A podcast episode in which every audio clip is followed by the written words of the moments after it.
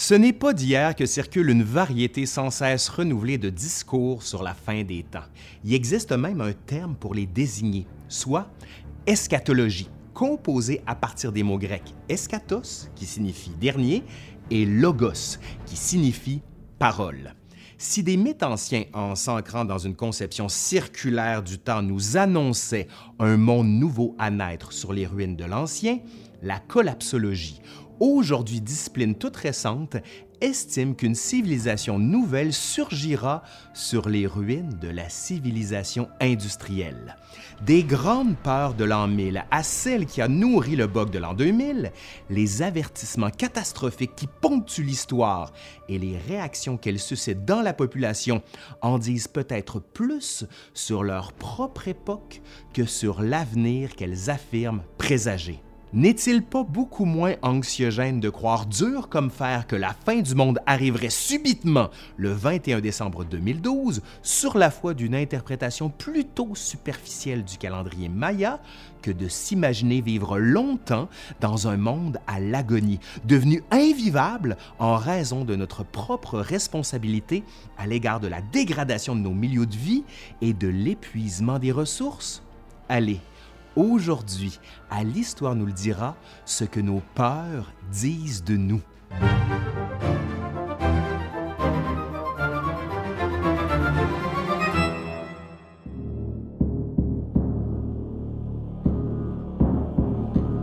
Les croyants des trois religions abrahamiques, judaïsme, christianisme et islamisme, entretiennent la certitude qu'un jour, un monde parfait adviendra. Mais loin d'absorber les angoisses, cette certitude voulant que l'humanité vive un jour à l'abri du mal et de la mort, bien sûr, sous-entend une autre. Avant d'accéder au bonheur éternel, nous devons endurer une variété de cataclysmes. Quoi de mieux pour effacer une civilisation qu'une soudaine montée des eaux?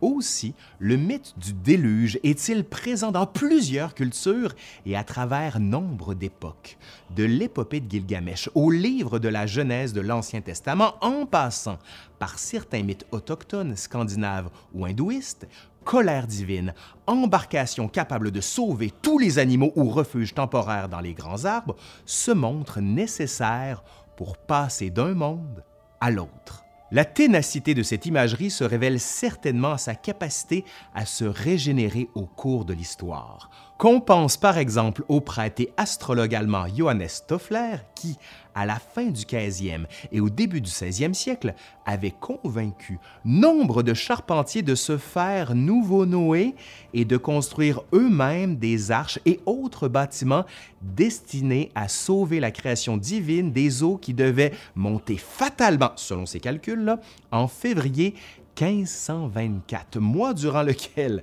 semble-t-il, ne tomba même pas une goutte de pluie. Ouais, c'est ça.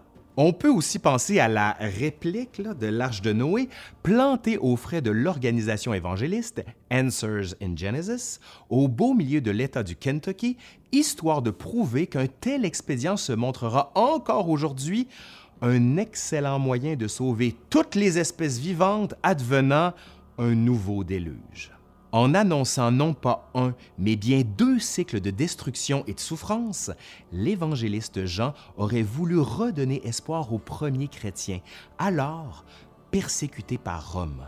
Ainsi, dans son récit de l'Apocalypse, la venue de quatre cavaliers déclenche catastrophes et conflits armés tout en permettant la fin des injustices et enfin, bien sûr, le retour du Messie. Mais c'est la suite de ce tout dernier livre du Nouveau Testament qui aura le plus d'impact en alimentant une doctrine déjà bien installée, soit le millénarisme très présent dans les mouvements religieux fondés sur une lecture littérale du texte biblique. Une fois l'Antéchrist chassé et son royaume instauré, le Messie assurera paix et félicité aux hommes, attention, au bout de mille ans, les attend le jugement de Dieu, qui partagera ceux qui seront montrés dignes de son salut et les autres. La peur comme motivation à faire le bien.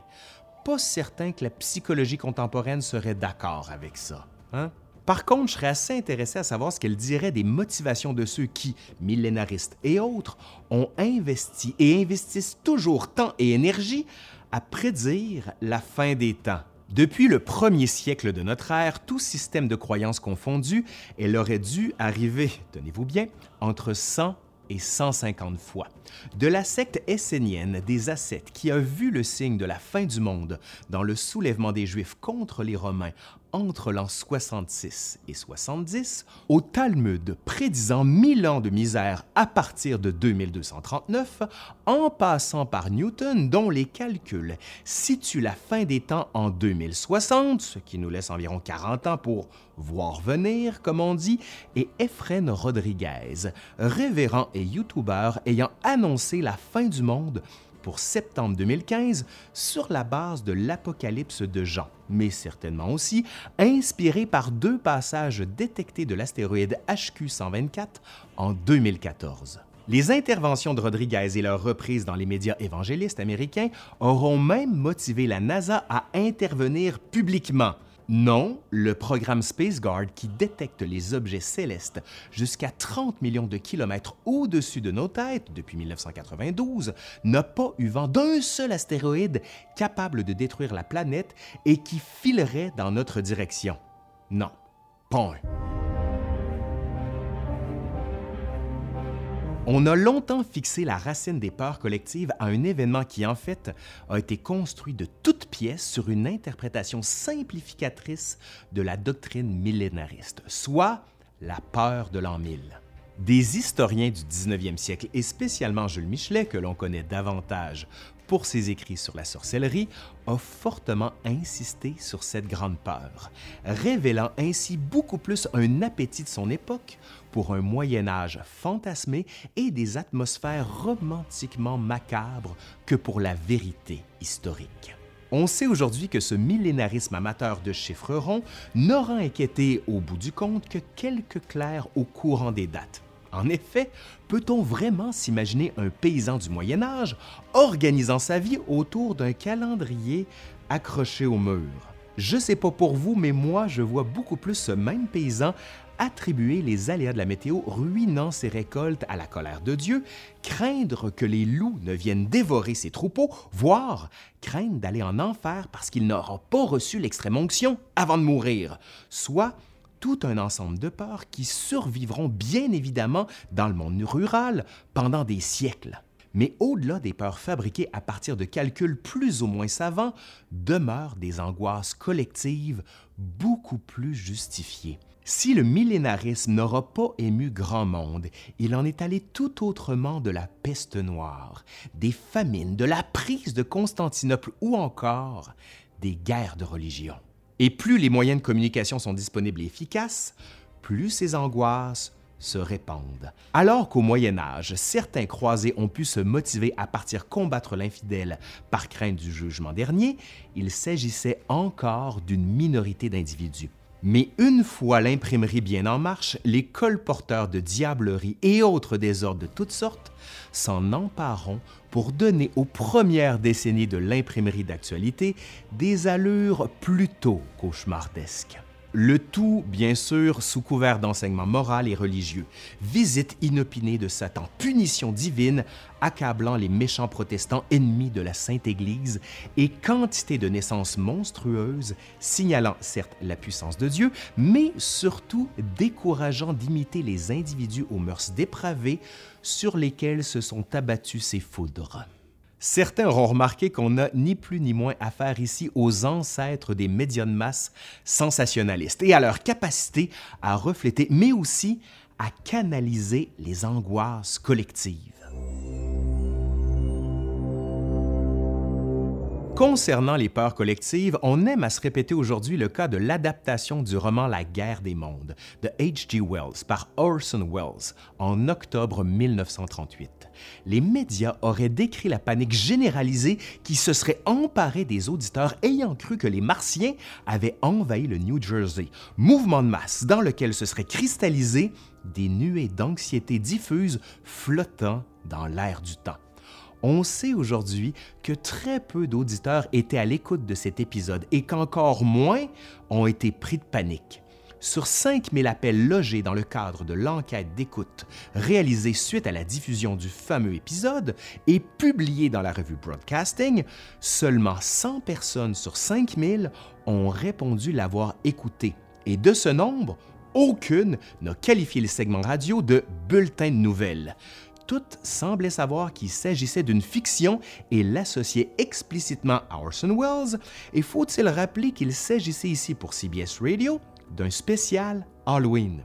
Un peu comme les historiens du 19e siècle en révélaient beaucoup plus sur leur époque que sur le Moyen Âge en forgeant de toutes pièces une grande peur de l'an 1000, ce récit des événements entourant la diffusion du feuilleton radio en dit beaucoup plus sur le pouvoir que nous souhaitons accorder à l'art, sur notre perception de la force de frappe des médias, voire sur une représentation de masse populaire informe dans l'exercice de leur jugement et de leur volonté, et donc facilement manipulable.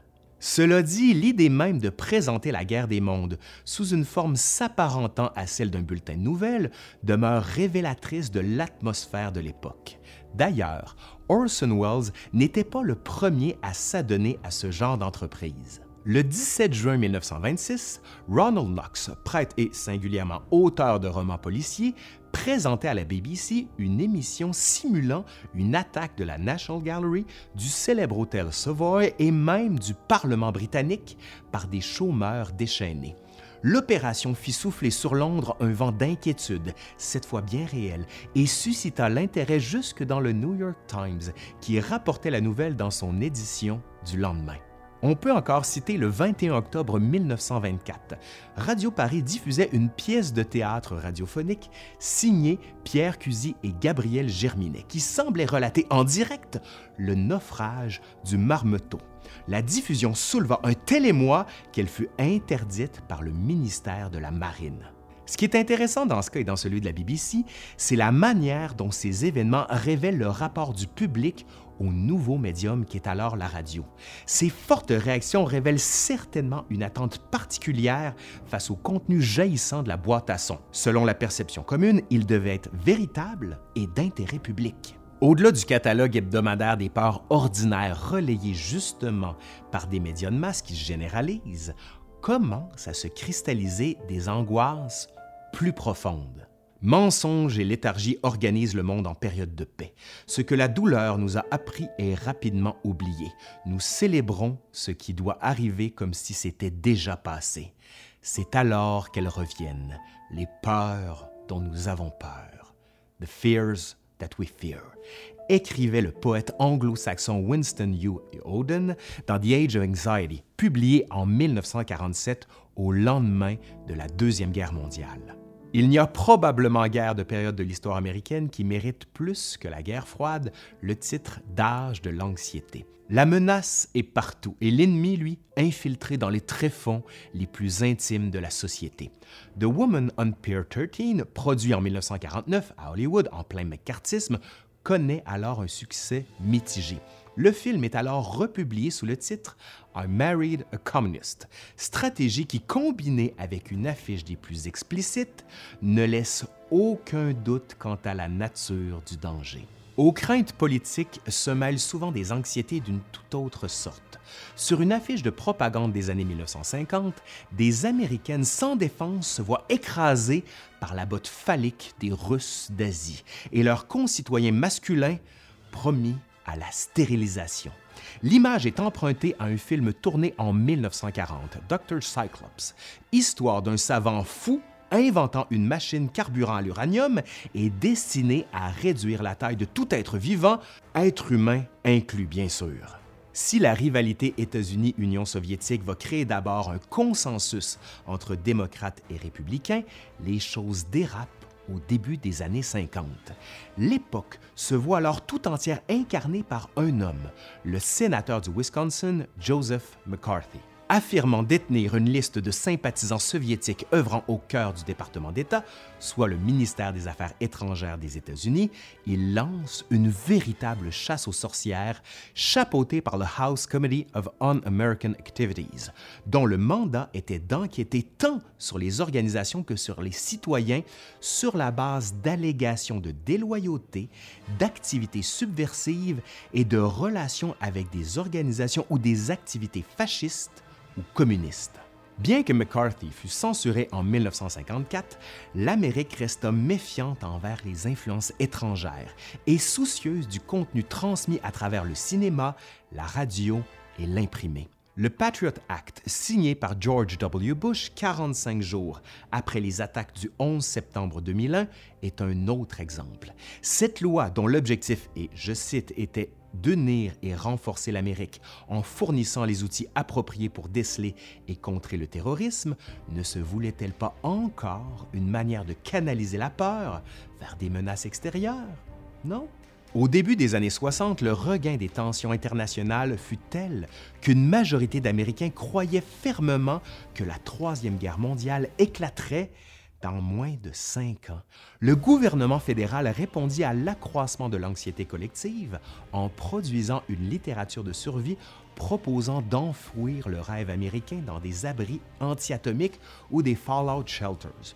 Pour vivre heureux, vivons cachés. Les traumatismes passés, naufrage du Titanic, soldats de la Première Guerre mondiale agonisant au fond d'une tranchée, voire persécution des chrétiens par les Romains. Eh bien, tout ça se condenserait, selon la sociologue Harley Horsfield, sous la forme d'histoire profonde. Une histoire profonde ou deep story aurait moins à voir avec les faits historiques qu'avec ce qui nous semble vrai à propos d'une question importante et qui peut être décrit par une métaphore, soit par une image ou un ensemble d'images qui deviennent un concentré de sens. Dans le cas précis des Deep Stories, il s'agirait du concentré d'une expérience intime que l'individu considère inaliénable. Plus vrai que n'importe quel fait qu'on lui présente, l'histoire profonde agirait en nous comme un amortisseur émotif contre les assauts du réel. En passant, cette notion nous fait aussi porter un autre regard sur la réaction des auditeurs à l'émission d'Orson Welles. L'absence de traumatisme associé à cette invasion extraterrestre, disons chez la vaste majorité des auditeurs, explique certainement leur réaction très rationnelle. En raison des avancées technologiques continues, les Occidentaux ont pu croire qu'ils triompheraient de la nature et ainsi qu'ils n'auraient plus à entretenir de peur face à l'avenir. Cependant, force est de constater que ces peurs ne nous ont jamais vraiment quittés. L'amélioration des conditions de vie, la consommation et les loisirs ne semblent pas soulager durablement des anxiétés causées par l'anonymat, l'isolement et les contraintes bureaucratiques. Si l'impact social des envoyés mystiques ravivant le déluge ou l'apocalypse demeure heureusement marginal, celui des peurs que nous pouvons qualifier de laïques sont toujours vivantes. Nourries du choc des explosions d'Hiroshima et de Nagasaki en 1945 et de la hantise du conflit et de la catastrophe nucléaire, elles sont également parcourues par une mémoire du crash boursier de 1929, qui a tout fait de surgir au moment de la crise bancaire et financière à l'automne 2008. Et aussi aujourd'hui, en 2020, avec la pandémie. Chômage de masse, précarité de nos modes de vie, ces craintes se généralisent encore avec la pandémie actuelle de la COVID-19. Pourtant, les conséquences d'une véritable raréfaction des ressources se dessinent pour nourrir une nouvelle anxiété à l'égard de la capacité de nos organisations politiques et économiques à subvenir à nos besoins de base, l'éco-anxiété. Mais ce n'est là qu'une nouvelle variation sur le thème de la durabilité de nos modes de vie qui vient nous rappeler que, acteurs de progrès de toutes sortes, nous pourrions aussi être acteurs de notre disparition. La peur du déclin économique et de la perte du standard de vie au cœur de l'identité occidentale habite certainement ceux qui, bien conscients de l'impact de leurs choix sur l'environnement, ne les révisent pas pour autant. Mais c'est en quelque sorte un conflit des peurs que nous assistons aujourd'hui, puisque se dresse devant celle-là un ensemble de peurs qui, elles, alimentent le mal de vivre des éco-anxieux.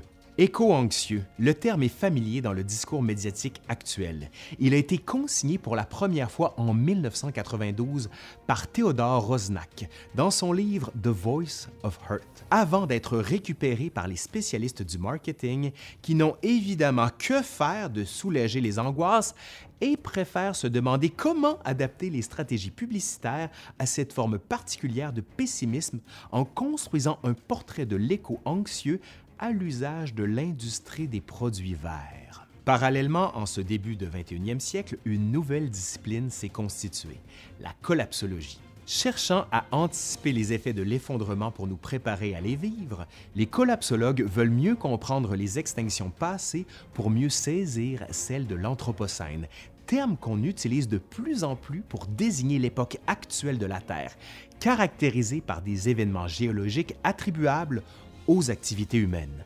Cependant, il s'en trouve pour penser que cette nouvelle discipline n'est que la dernière déclinaison de l'angoisse eschatologique qui parcourt l'imaginaire de l'humanité depuis des millénaires.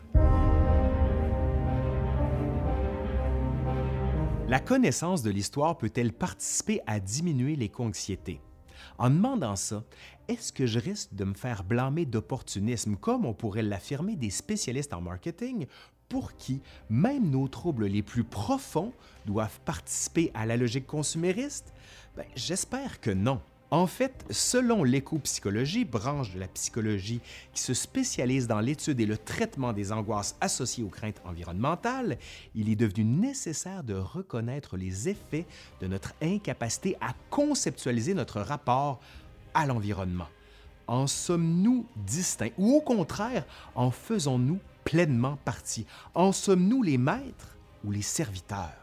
Afin d'éclairer la réflexion de chacun autour de telles questions, l'histoire de l'interaction entre les sociétés humaines et leur milieu participe non seulement à la prise de conscience de notre responsabilité face à eux, mais également à redonner du sens à nos actions, voire à notre difficulté à agir, qui pourrait elle-même se nourrir de l'éco-anxiété. Comme d'autres pratiques culturelles telles la littérature ou le cinéma, une histoire intégrée de notre rapport à la nature peut contribuer à canaliser notre engagement, tant individuel que collectif, en portant à notre connaissance une diversité de facteurs.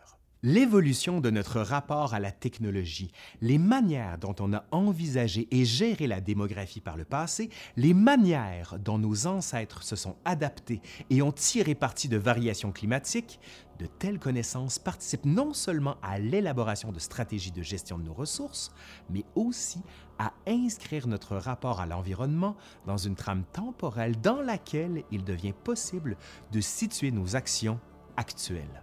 Allez, c'est fini pour aujourd'hui. Merci à Isabelle Lachance qui a co-écrit cette vidéo avec moi. J'espère que ça vous a plu. Si c'est le cas, ben dites-le. Faites un pouce par en l'air, partagez, commentez, faites vivre la vidéo et dites-moi quelle est votre peur la plus intense, juste en dessous ici, parce que je veux savoir. Allez, je suis Laurent Turcot de l'Histoire nous le dira et je vous dis à la prochaine. Allez, bye. you